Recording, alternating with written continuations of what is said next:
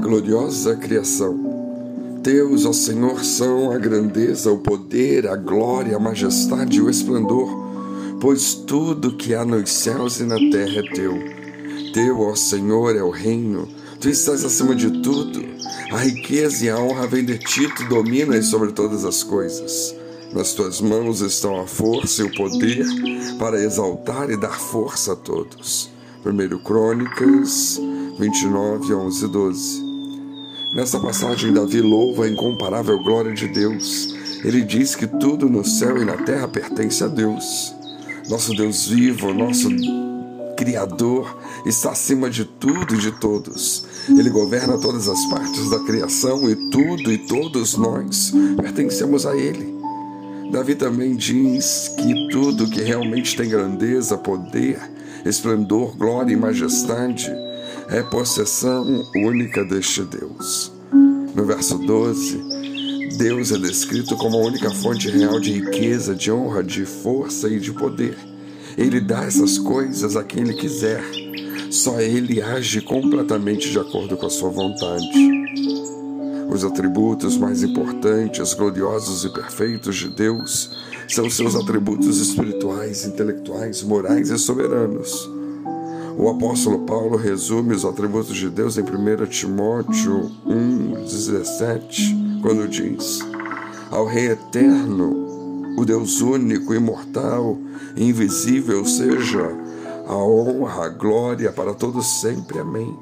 E em 1 Timóteo 6, 15 e 16, ele afirma: Ele é o bendito e único soberano, Rei dos reis e Senhor dos senhores o único que é imortal e habita em luz inacessível, a que ninguém viu nem pode ver, a ele sejam honra e poder para sempre. Amém. Deus conhece o universo tal como existia em seu plano eterno, antes de existir e agora existe como uma realidade finita no tempo e no espaço. Ele sabe tudo o que existia no passado e no presente existirá no futuro. O Criador vê tudo em sua totalidade, enquanto nós só podemos ver o que está em nossa mente finita. Deus sabe tudo sobre o coração de cada pessoa e conhece todos os nossos caminhos. Salmo 94:11 diz: "O Senhor conhece os pensamentos do homem e sabe como são fúteis." A glória de Deus é expressa em sua fidelidade. Se somos infiéis, ele permanece fiel, porque ele não pode negar-se a si mesmo. 2 Timóteo 2,13. A bondade de Deus é expressa em seu amor e sua graça.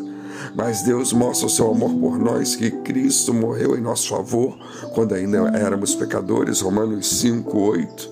E em Efésios 1, 6 e 7, lemos sobre sua graça, para o louvor da sua gloriosa graça, a qual nos deu gratuitamente o amado. Nele temos a redenção por meio do seu sangue, o perdão dos pecados de acordo com as riquezas da graça de Deus. A bondade de Deus também é mostrada em sua misericórdia.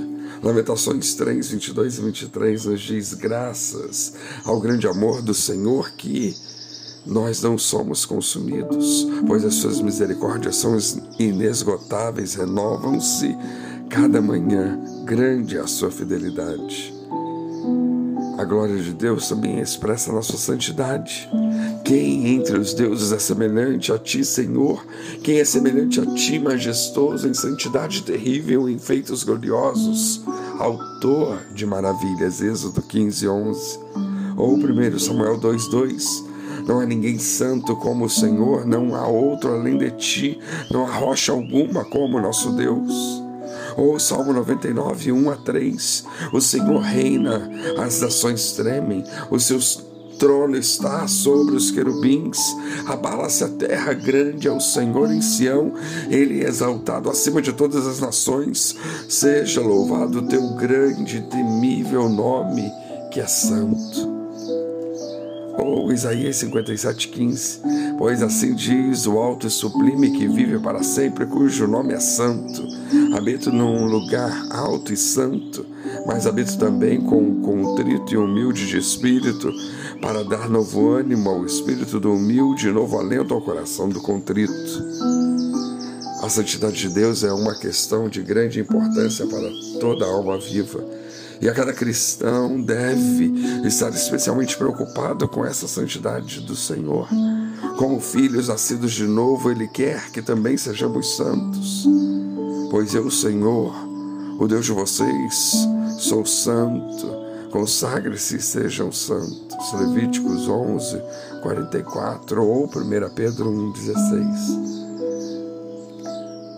O interessante é que quando tomamos tempo para olhar para a gloriosa criação, para olhar o céu noturno como o salmista Davi fizeram, deveríamos estar maravilhados com a grandeza e santidade de Deus, sua incrível, assombrosa obra-prima. Senhor, Senhor nosso, como é majestoso o teu nome em toda a terra. Tua é a glória quando contemplo as obras das tuas mãos, os teus céus, a obra dos teus dedos, a lua e as estrelas que ali firmaste, pergunto: que é o homem para que com ele te importes, e o filho do homem para que com ele te preocupes? Tu fizeste um pouco menor do que os seres celestiais e o coroaste de glória e de honra. Tu fizeste dominar sobre as obras das tuas mãos, sobre os seus pés tudo puseste. Salmo 8, 1, 3 e 6. Que o louvor e a adoração surjam do nosso espírito a Deus ao contemplarmos o glorioso esplendor de Sua Majestade e Suas maravilhosas obras. Que venhamos a nos constranger, que venhamos a adorar, que venhamos a nos render a Deus ao contemplarmos a gloriosa criação. Que Deus nos abençoe.